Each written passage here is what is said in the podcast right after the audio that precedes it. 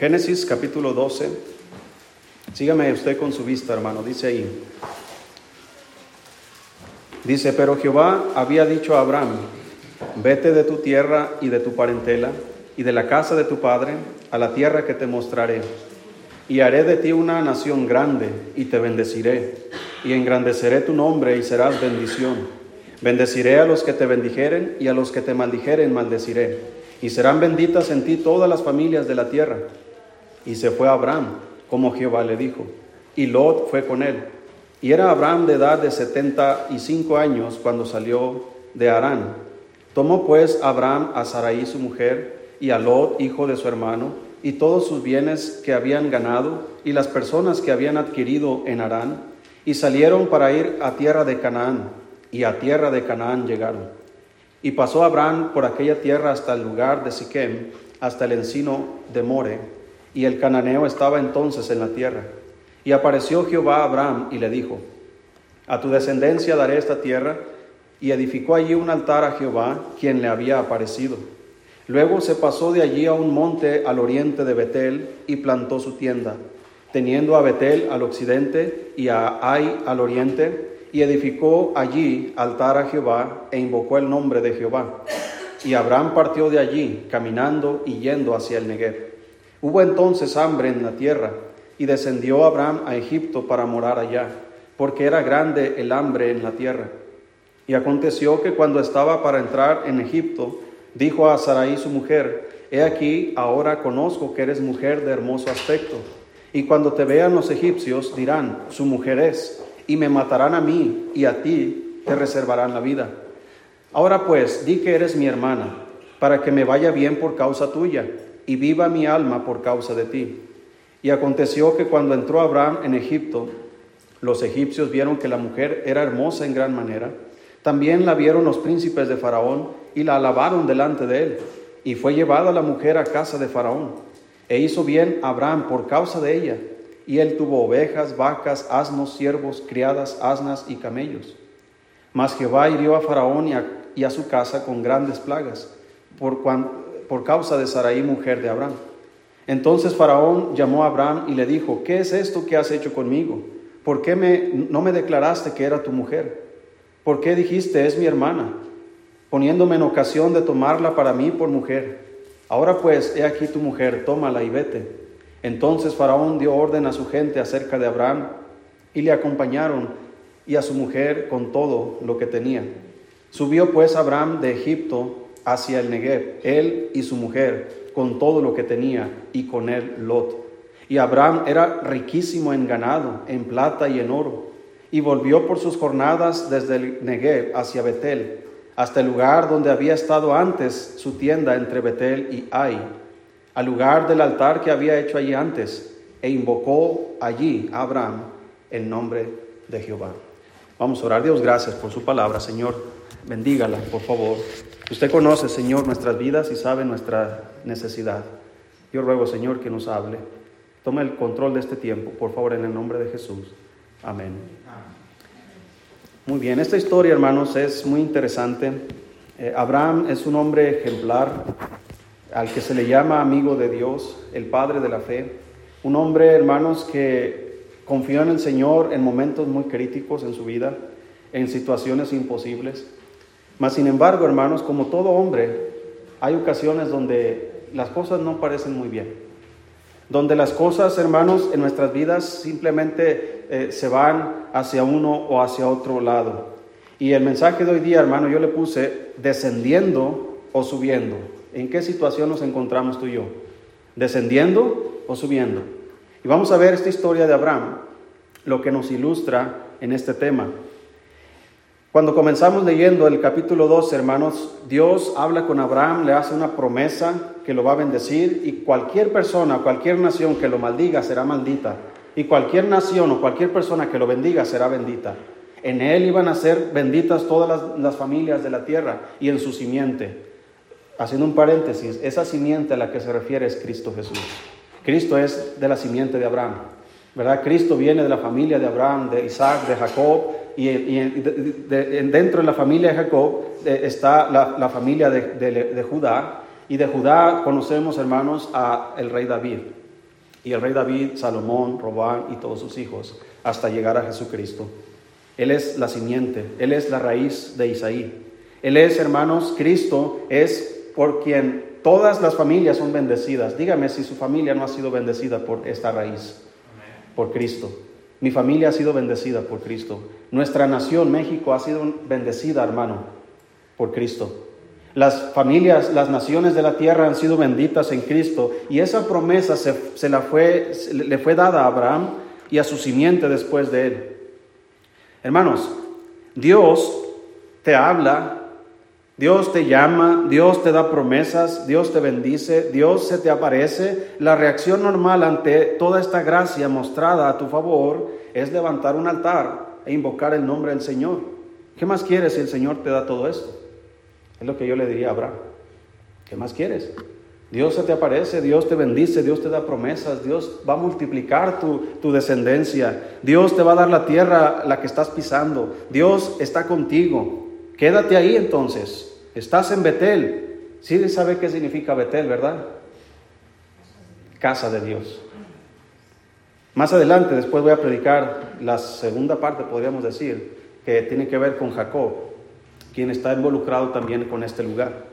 Jacob dijo que ese lugar era casa de Dios y puerta del cielo. ¿Verdad? Es un lugar, hermanos, especial.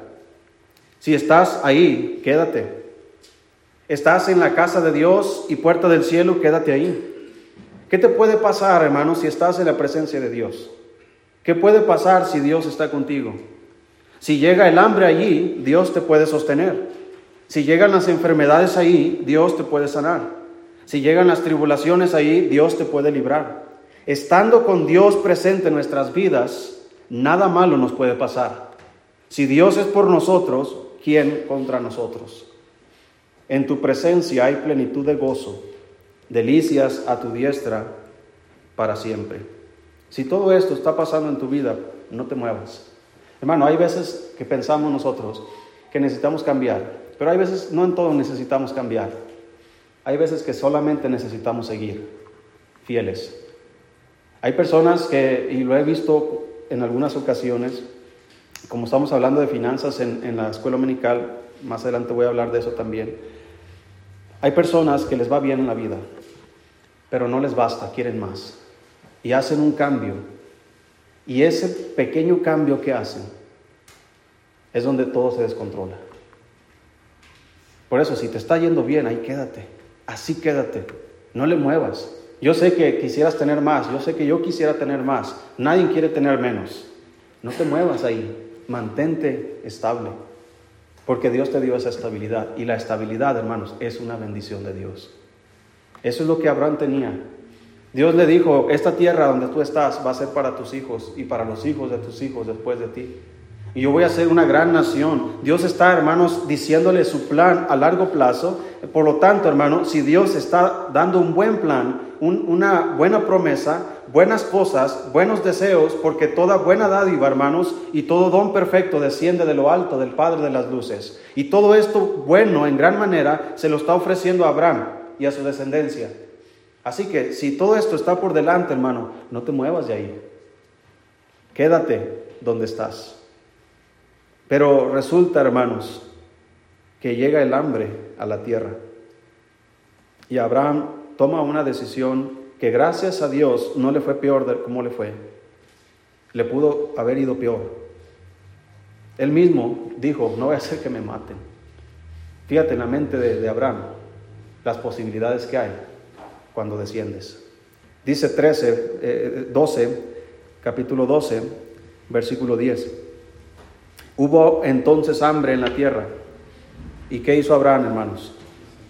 Descendió Abraham a Egipto para morar allá, porque era grande el hambre en la tierra. Hermanos, si Dios está en Betel, si Betel es la casa de Dios, si Dios le prometió que ahí es una tierra que fluye leche y miel, es una tierra buena, próspera, es una tierra donde Dios habita, hermanos, y es para ti, para tu descendencia, y hay hambre, dígame hermanos, ¿cómo comparas Betel con, con Egipto?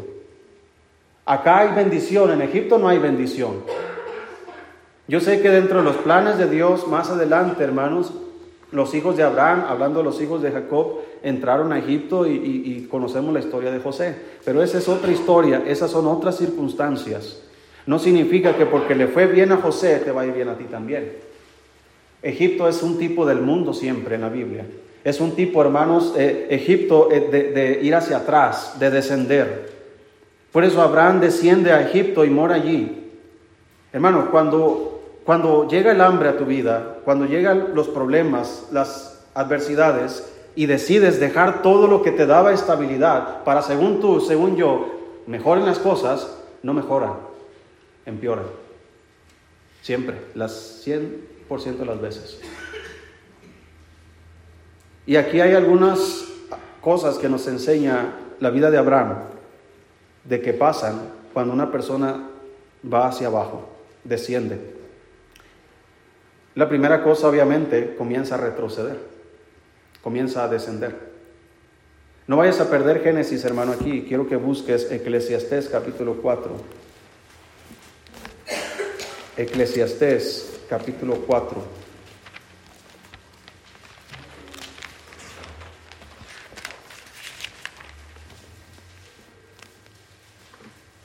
Dice ahí, hermanos,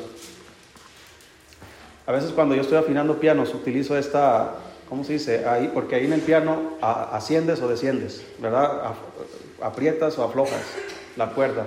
Y hay veces que, que la cuerda ya no me da y, suena bien, ahí la dejo, no le muevo. Porque si yo digo, la quiero perfeccionar, no, no me da, no me da y no me da porque requiero total silencio y de repente pasa una moto, de repente ya ves el vecino cómo de repente arregla sus aparatos y, y hasta una mosca, hermano, me estorba. Entonces, cuando la cosa está funcionando en tu vida, no, no alteres nada, a menos que Dios te diga, sal de tu tierra y tu parentela. Mientras Dios no te diga, muévete, no te muevas. Mientras Dios no te diga, eh, haz, haz esto, haz aquello, no lo hagas. Hay otro ejemplo, hermanos, cuando alguien desciende a Egipto, es cuando Dios le dice a José, levántate, toma al niño y a su madre y ve a Egipto porque Faraón quiere matar al niño, perdón, eh, Herodes quiere matar al niño. Pero esa es otra circunstancia, ese es otro asunto, porque hay una profecía que dice, de Egipto llamé a, mi hijo. Pero cuando una persona, hermanos, está descendiendo, dice Eclesiastés 4, si está ahí, hermano.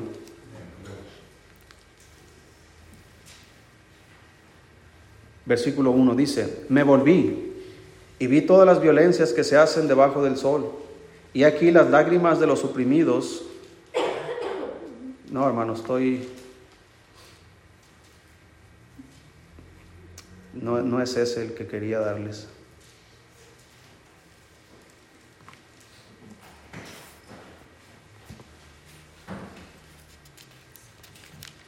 Bueno, discúlpeme con eso.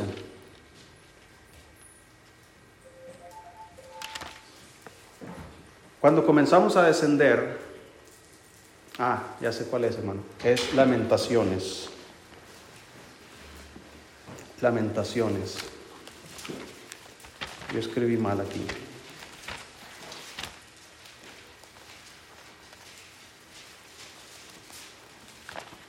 Capítulo 4, versículo 1. ¿Sí estamos ahí? vea la expresión de, de Jeremías. Dice, ¿cómo se ha ennegrecido el oro? ¿Cómo el buen oro ha perdido su brillo? Las piedras del santuario están esparcidas por las encrucijadas de todas las calles. Los hijos de Sión, preciados y estimados más que el oro puro, ¿cómo son tenidos por vasijas de barro, obra de manos de alfarero? Aquí está comparando, hermanos, lo que está sucediendo en Jerusalén como el oro. Una persona, hermanos, que, desciende, una persona que, que, va hacia atrás, una persona que se está deteriorando, está perdiendo su brillo. En otra palabra, el Señor Jesucristo habló acerca de la sal. Vosotros sois la sal de la tierra. Pero si la sal se hiciere qué? Insípida. Entonces, ¿cómo va, verdad, a, a sazonar? Sino que va a ser tirada y va a ser hollada y pisada por los hombres.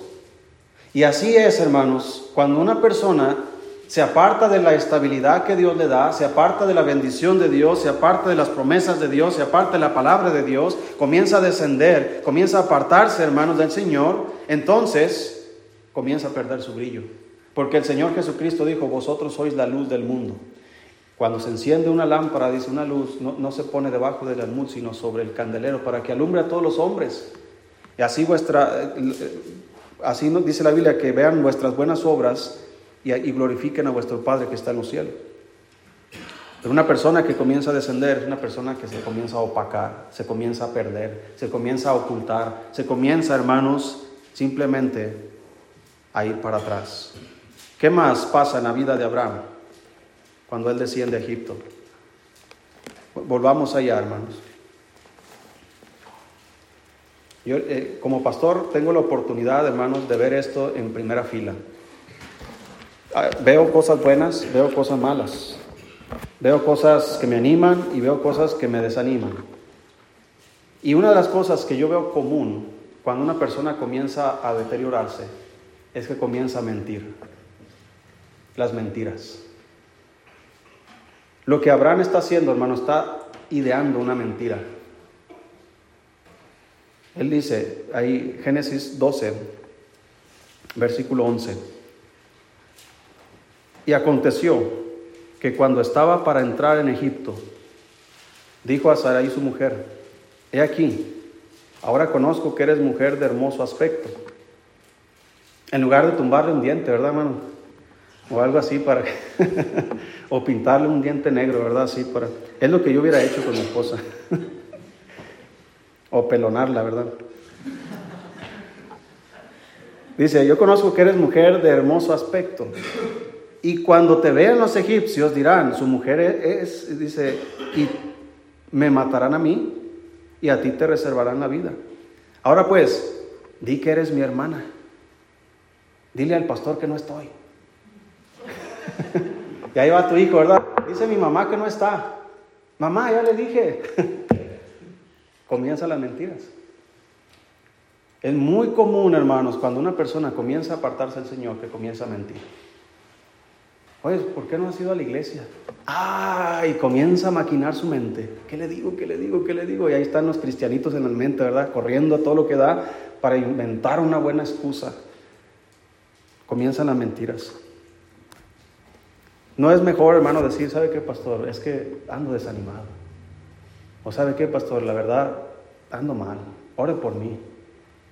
Es más honesto, ¿verdad? Hermano, Dios le dijo a Abraham, aunque se lo dijo más adelante en la historia aquí, que Sara le iba a dar un hijo. Dios le había dado su esposa, no solamente su esposa, le dio una promesa, le dio la tierra que estaba pisando, le dio, hermanos, leyes, le dio una promesa a largo plazo, bendiciones y bendiciones y más bendiciones, no solamente materiales, pero espirituales. Era un hombre rico, hermanos, en, riquezas materiales y espirituales. Tenía un Dios poderoso, hermanos, que podía ayudarle. Él mismo dijo, mira, los que te bendigan serán benditos y los que te maldigan serán malditos. Así que con todas estas promesas, ¿cómo entras a Egipto, hermano, con, con mentiras? Di, esta es mi mujer. ¿Quién te defiende? si te quieren matar? Dios. ¿Quién, ¿Quién te respalda, hermanos? Dios. Pero cuando comenzamos a usar de mentiras, hermanos, alguien más mintió en una situación relacionada al Señor Jesús. Recordamos a Pedro, cuando se le dijo, Dios, mira, tú eres uno de ellos. ¿Qué dijo Pedro? No sé de qué hablas. Después, más adelante, dice que otra mujer, otra criada, lo vio y le dijo, eh, verdaderamente es uno de ellos también. ¿Y qué dijo Pedro? Yo no conozco a ese hombre. ¿Qué hace el cristiano cuando comienza a descender? Comienza a mentir. No quiere que se relacione con, con Cristo. Así que, ¿cómo estás tú? ¿Estás descendiendo? ¿Te ocultas de tu cristianismo? ¿No quieres que en tu trabajo se sepa que tú eres cristiano? Porque si no, se descubre el mal testimonio que tenemos. No quiere porque tienes miedo, tienes temor tal vez porque eh, no puedas ascender en tu trabajo. Cuando comienzas a descender, hermano, cuando yo comienzo a descender, comienzo a mentir. Y esto, hermano, trae y comienzan las inseguridades y los temores. Hermano, dice ahí en versículo 11, dice, y aconteció que cuando estaba para entrar en Egipto, dijo a Sarai su mujer, y aquí ahora conozco que eres mujer de hermoso aspecto, y cuando te vean los egipcios dirán, hermano, ese dirán, como a mí al principio como pastor, cómo me daba miedo, cómo me daba temor. Hoy ahorita, hermano, ya me la sé. 11 años estando aquí en la iglesia, siendo siervo de Dios, conociendo gente, ya me sé que el dirán no existe. Antes decía, no, pastor, es que toda la iglesia está... Y yo me espantaba, híjole, toda la iglesia, ¿qué voy a hacer? Me van a correr. No era toda la iglesia, era ese que me dijo nomás. y ahora lo aprendí, lo entiendo. Hermanos, cuando estamos mal con Dios, hay inseguridades en nuestras vidas. Hay muchos temores. Dice la Biblia, huye el impío sin que nadie lo persiga. A veces actuamos como impíos. Nadie nos está persiguiendo y estamos espantados porque pensamos que todo el mundo nos está persiguiendo. Pero ¿por qué estoy tan inseguro? Porque probablemente en mi vida espiritual estoy descuidando mi relación con Dios y estoy descendiendo, estoy haciéndome, eh, eh, estoy retrocediendo. En lugar de ir creciendo, hermanos, me estoy haciendo más y más y más chaparrito, en el mal sentido. Hay inseguridades, dice Levítico 26, vea cómo, cómo dice la Biblia aquí. No vayas a perder Génesis. Levítico 26. Cuando Dios les está diciendo a su pueblo acerca de eh, de que le, obedezcan o, no le obedezcan, qué va a pasar si hacen uno u otra cosa. Y, cuando no le obedecen, Él les dijo, miren, van a ser esparcidos por otras naciones y, y van a servir a otros dioses. Levítico 26, 36. Si estás ahí, hermano. Dice, y a los que queden de vosotros, infundiré en sus corazones, ¿qué? tal cobardía en la tierra de sus enemigos que el sonido de una hoja que se mueva los perseguirá. Y huirán como ante la espada y caerán sin que nadie los persiga. Hay personas, hermano, hay cristianos que se les nota el temor. Están temerosos por todo. Hermano, cuando llega eh, eso es algo muy común en, todos lados. Cuando llega el pastor a tu casa, ¿qué piensas en ese momento?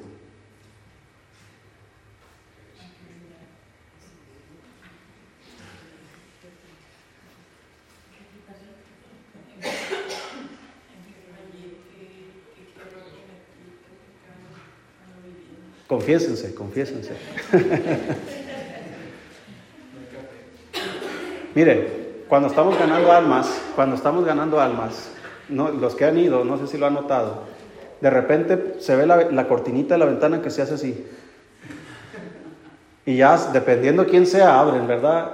Y cuando nos ven ahí con los folletos y con la Biblia y todo, no nos abren. Primero chequen quién es, si es el de Coppel, si es el, ¿verdad? O el del banco, el abonero, no sé. Y ahí está el hermanito parado ahí, ahí están toqui, toqui, toqui y no salen.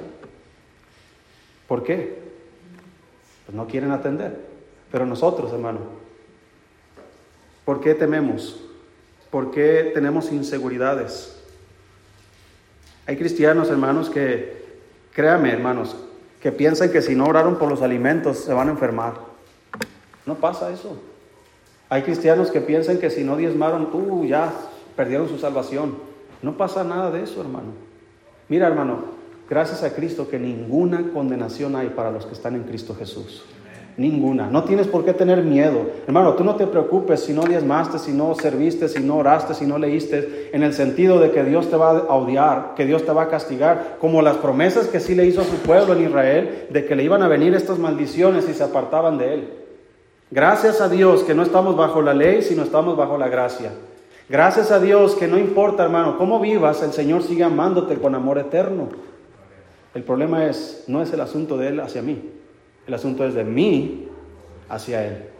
¿Cómo voy a vivir con temores? Hay cristianos que inclusive creen que su salvación está peligrando, pero no es eso, simplemente es que tu conciencia y el Espíritu Santo te están diciendo andas mal.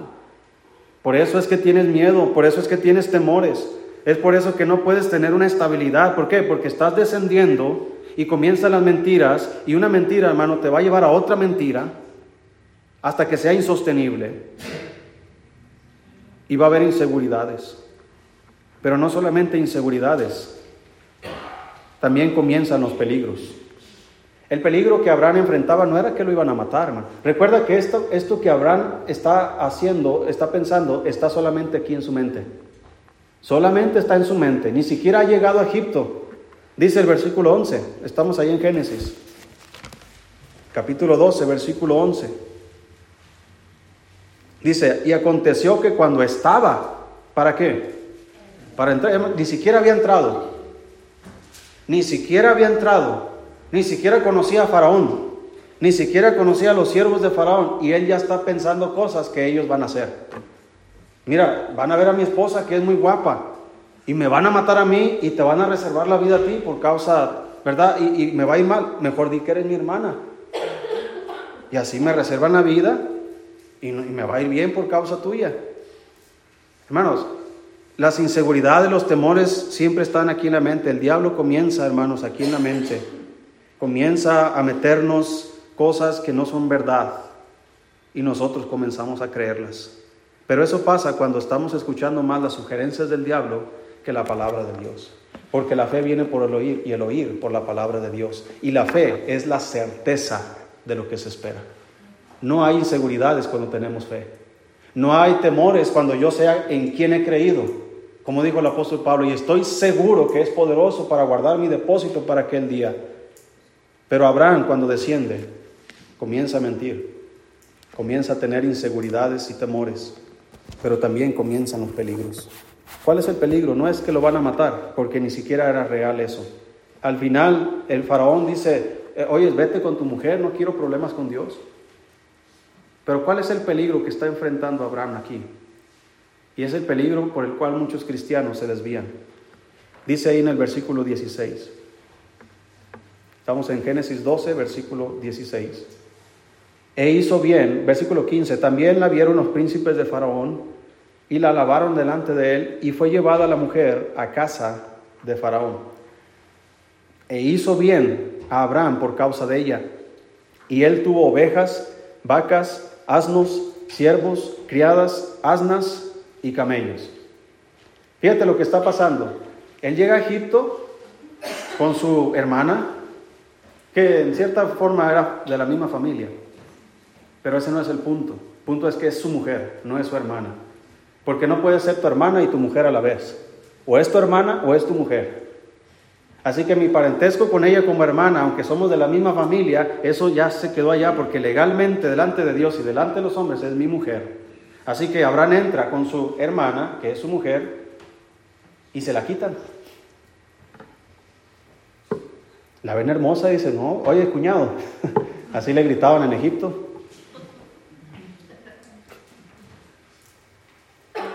Y se la quita.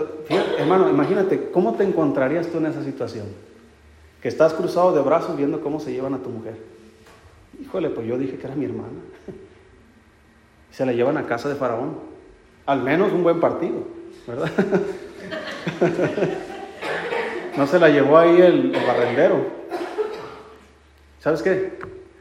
Y le fue bien a Abraham. Ahí está el engaño, hermanos, del diablo, cuando te hace pensar a ti y a mí que al apartarnos del Señor nos va bien. ¿No le dijo eso a Eva? Mira, no moriréis. Si haces lo que Dios, eh, haces en contra de lo que Dios dijo, no te preocupes, no te va a pasar nada, no moriréis. Es más, Dios sabe, por eso es que te prohibió. Dios sabe que el día que comas de él, serán abiertos vuestros ojos, sabiendo el bien y el mal. Serás más abusada, más sabia, más inteligente. Uh, qué inteligente fue Eva, ¿no? Agarrando lo que no debió haber agarrado. Pero ¿a quién escuchó, hermanos? El diablo. En lugar de haber escuchado y obedecido las palabras de Dios. Ahora Abraham no tiene mujer, pero tiene vacas, tiene camellos, criadas, criados, siervos, caballos, no sé qué tanto le dieron. ¿Qué prefieres, hermano? ¿Toda esta riqueza o a tu mujer? ¿Sabes qué es lo que pierden, hermano, muchos cristianos cuando se deciden apartarse del Señor? ¿Sabes qué es lo primero que pierden, hermano? Su matrimonio. Lo he visto varias veces. Es lo primero que pierden. Ahora, el perder una pareja hay circunstancias diferentes. Yo estoy hablando de alguien que se aparta del Señor. La regla siempre va a ser pérdidas. Si recuerdas aquella mujer, eh, Noemí, que su esposo Elimelech decidieron, porque había hambre en Belén, decidieron salir e irse hacia Moab. Habitaron en los campos de Moab. Sus hijos, dice la Biblia que cuando llegaron ahí, su esposo se murió. Y luego que sus hijos tomaron mujeres moabitas y se murieron también sus hijos.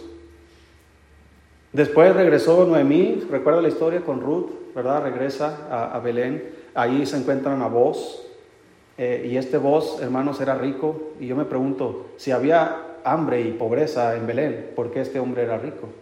¿Sabes por qué? Porque no siempre es hacer cambios, simplemente mantente donde estás. Si Dios promete bendecirte donde estás, aunque venga el hambre, ahí tendrás pan, ahí tendrás comida, ahí tendrás protección. Pero nosotros, como Pedro, muchas veces estamos en el agua queriendo confiar en el Señor, pero a la vez teniendo miedo de todas las adversidades. Y es por eso que nos hundimos, es por eso que retrocedemos, es por eso que descendemos. Y con eso comenzamos a ser mentirosos, temerosos, inseguros. Y los peligros más grandes es que Satanás nos va a hacer creer que podemos prosperar sin la ayuda de Dios. Vamos a buscar Lucas capítulo 8. No voy a perder Génesis. Lucas capítulo 8.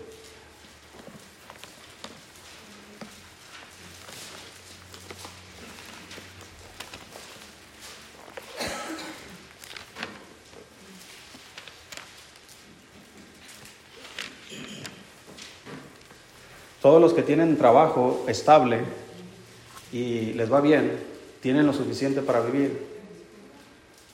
No te muevas de ahí. Tienes estabilidad porque Dios te la dio. Pero hay veces que pensamos, si tuviera un mejor trabajo y si tuviera más y ganara más, la pregunta es, ¿para qué? ¿Cuál es el plan de tener más y ganar más? ¿Amontonar o bendecir? Cuando es por bendecir, Dios mismo te va a llevar allá. ¿Sí? ¿Sí recuerdas a José que lo llevó de la cárcel ¿A dónde lo llevó, hermanos? ¿De la cárcel a dónde? A ser el segundo después de Faraón. José llegó, llegó a ser gobernador en una nación que ni era de él. José llegó a ser rico, hermanos, poderoso. Pero ¿quién lo llevó allá, hermanos? Fue Dios. Dios, cuando Dios toma la iniciativa, cuando Dios decide hacer algo por tu vida, llevarte de un lugar a otro, de una posición a otra, de unas finanzas a otra, hermanos, es porque Dios tiene un buen plan para eso. Y va a funcionar su plan mientras el que está involucrado siga sus órdenes. Pero cuando soy yo el que veo que me va a ir mejor, pero no tengo ningún plan, simplemente quiero tener más, o quiero triunfar más, o quiero ser más reconocido, o lo que sea. Yo he visto pastores, hermanos, que por el afán de ser más reconocidos, abandonan congregaciones pequeñas para tomar congregaciones grandes y allá viene su caída, porque no fue la voluntad de Dios. Así que cuando Dios mueve, no pasa nada porque Dios protege. Pero cuando el hombre hace esas decisiones por sí solo, termina estropeándolo todo. Vea lo que dice aquí Lucas 8, versículo 14. Dice, la que cayó entre espinos, estos son los que, ¿qué hacen, hermano? Oyen, pero ¿qué hacen después? Yéndose. Son ahogados por los afanes y las riquezas y los placeres de la vida y no llevan fruto. Estos oyen también la palabra, esos también escuchan predicaciones, estos también están ahí sentados en la iglesia escuchando. Pero, ¿qué es lo, que debe seguir después de escuchar, hermanos, según Santiago? Ser qué? Hacedores y no tan solamente, pero estos son oidores, se levantan, se van y son ahogados. ¿En qué se ahogan estas personas? En billetes. Ah, cómo quisiera ahogarme, ¿verdad? De esa manera, diríamos. Hermanos, la vida del hombre no consiste en la abundancia de los bienes que posee. Los bienes solamente son la, forma en cómo Dios suple nuestras necesidades, pero no es el fin de la vida. El fin de la vida es, como dice en Eclesiastés, el, el, discurso oído es este, teme a Dios y guarda sus mandamientos, porque eso es todo, el todo del hombre. Y te va a ir bien en la vida.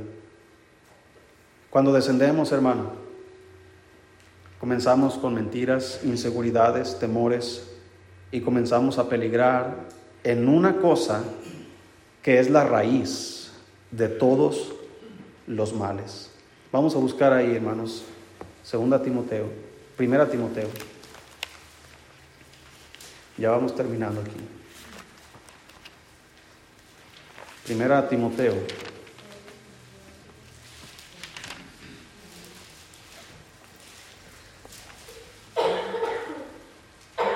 Capítulo 6, versículo 6.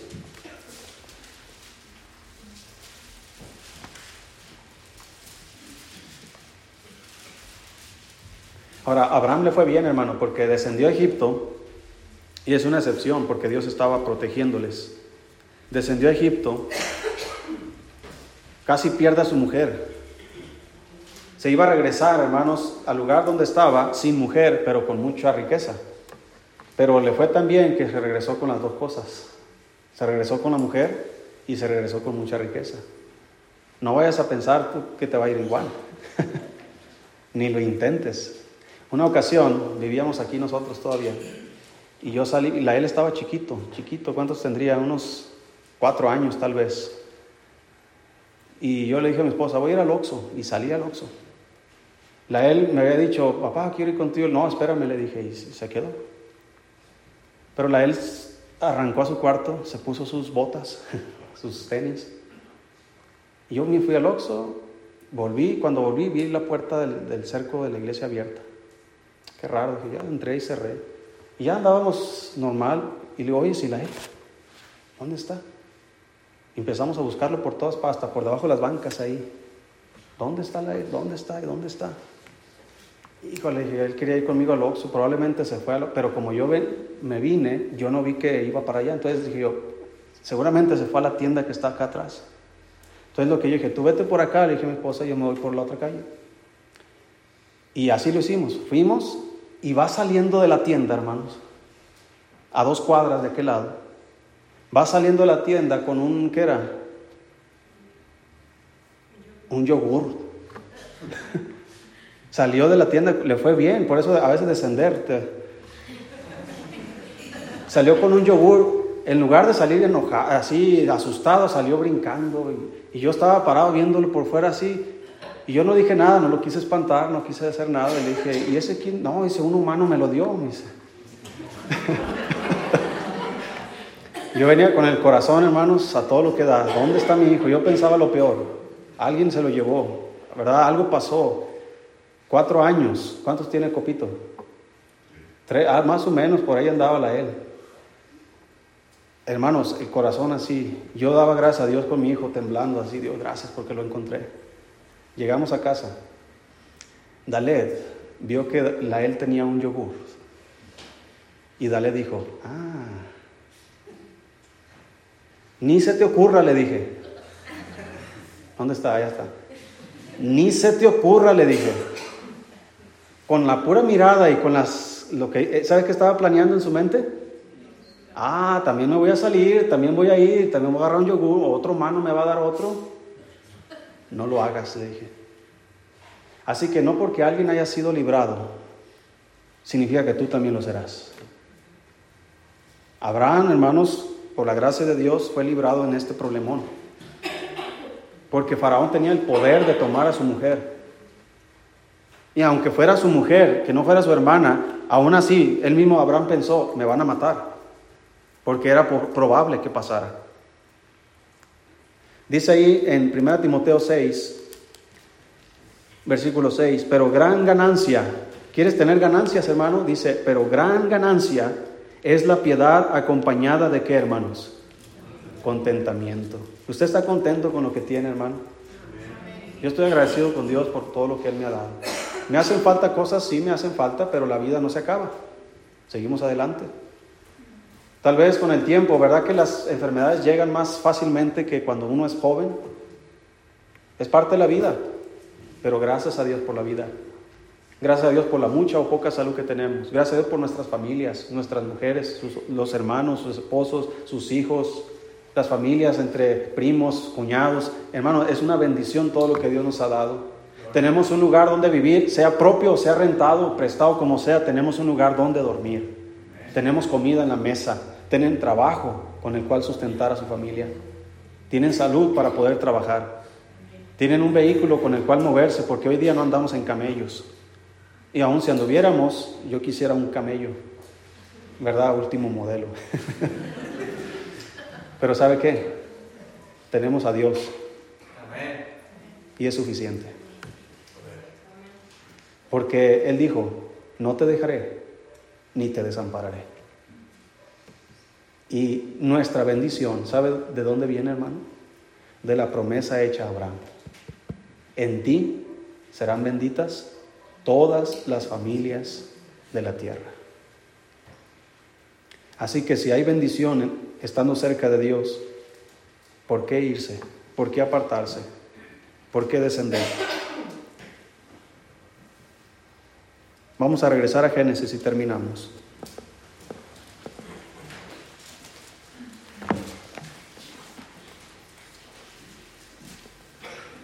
Cuando desciende Abraham y pasa el susto de su vida, no tanto que lo mataran, sino que le quitaran a su mujer. Y peor, porque él había, ¿cómo se dice?, dado las facilidades para eso. Al menos si lo querían matar, se hubiera defendido hubiera defendido a su mujer. Pero al decir que es su hermana, ¿cómo se defiende el pobre? Simplemente dice, pues ahí nos vemos, cuñado. ¿Verdad? Y ya no hay más que hacer. Ahí va Sara, ¿verdad? Y, él con el corazón partido viendo a Sara yéndose al palacio de Faraón.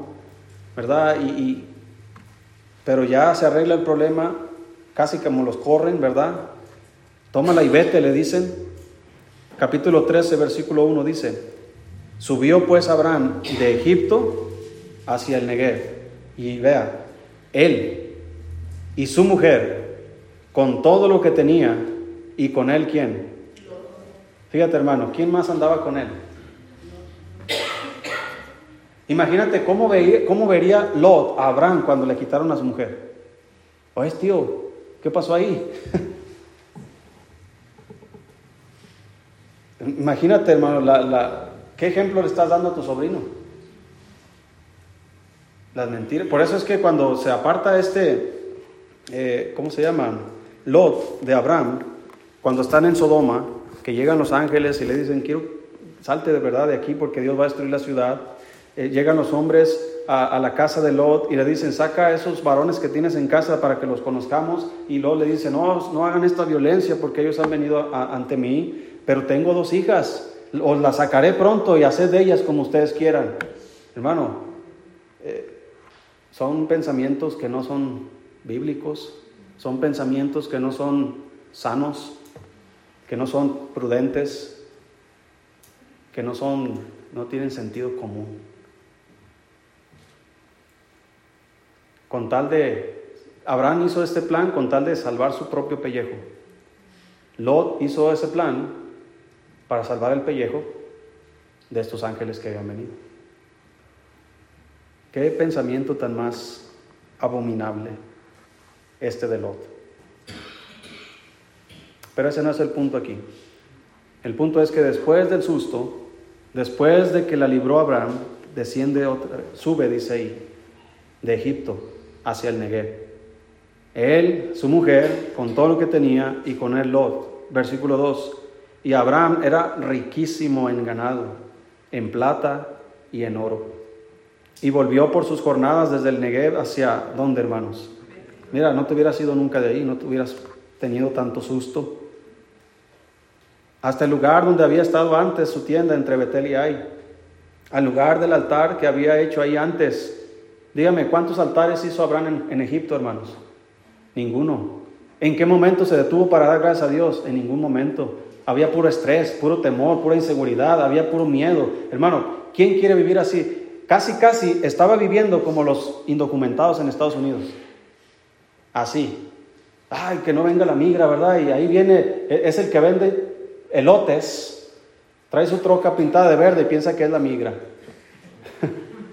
Porque anda temeroso de que lo vayan a correr, de que lo vayan a agarrar lo vayan a deportar o que lo... ¿Sí me explico, hermanos? ¿Quién quiere vivir en una nación así? Yo vivo aquí en México, pobre, pero es mi país. Soy libre.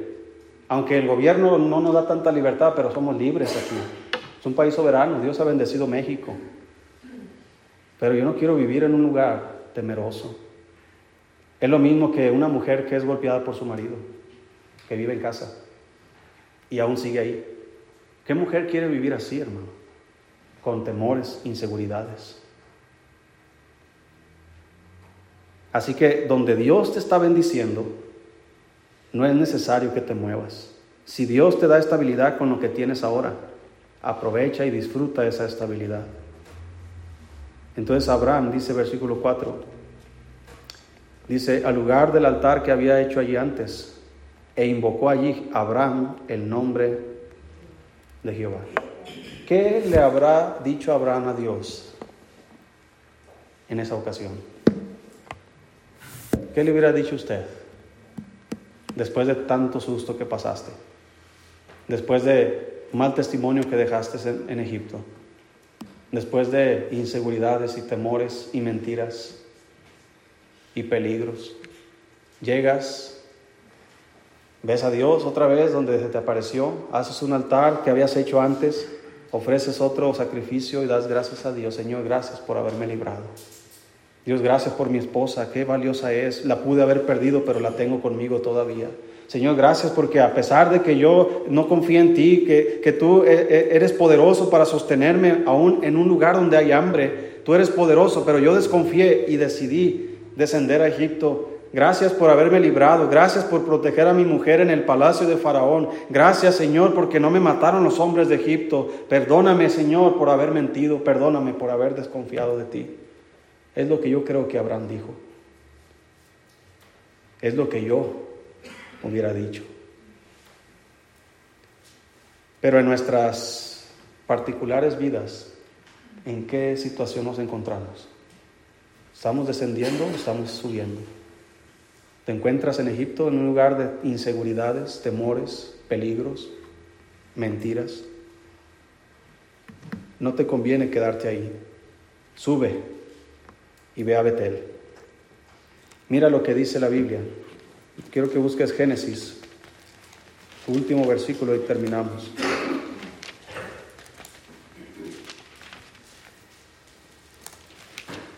Génesis capítulo